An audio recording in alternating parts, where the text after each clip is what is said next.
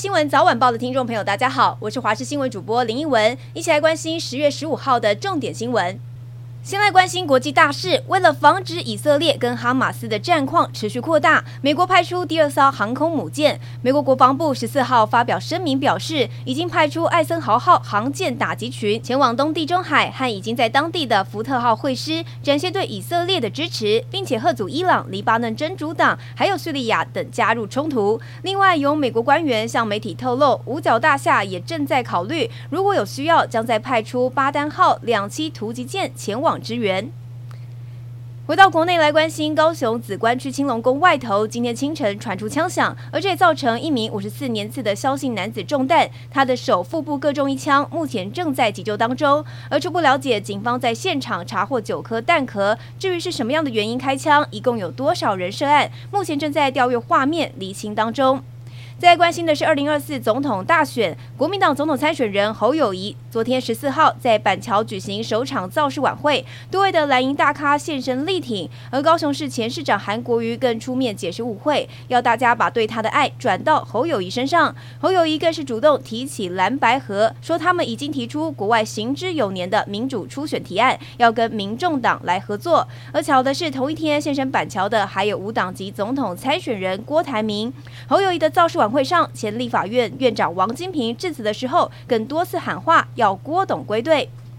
至于民进党总统参选人赖清德，十四号晚间行程满档，先是赶往台中沙鹿区为党籍立委参选人林静怡造势，接着再赶往台中市区为首都参选立委的议员张兆国站台助讲。他说，身为党主席，有为台湾栽培人才的责任。另外，民众党主席柯文哲昨天晚间是来到彰化开讲，台下的支持者一同挥舞着旗帜，喊口号力挺。而柯文哲谈到过去当医生跟市长的经验，也接受现场民众的提问，不过完全没有提到蓝白合议题。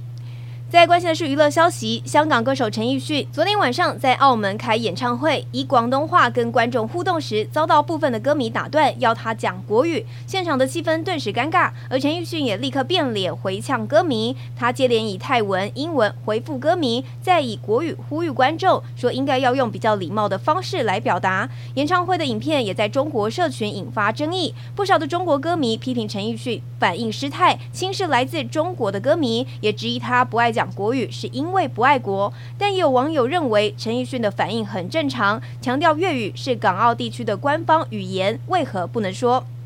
最后一起来关心天气，今天东北季风稍微增强，不过带来的水汽并不多。迎风面的基隆北海岸东半部地区、恒春半岛以及北部山区有零星短暂雨，其他地区维持多云到晴。午后山区以及高屏地区有局部短暂雷阵雨。气温方面，各地早晚低温二十一到二十四度，稍有凉意。白天北部以及东半部高温二十六到二十八度，中南部则是在三十、三十一度左右。中南部日夜温差比较大，早出晚归要请留意温度的变化。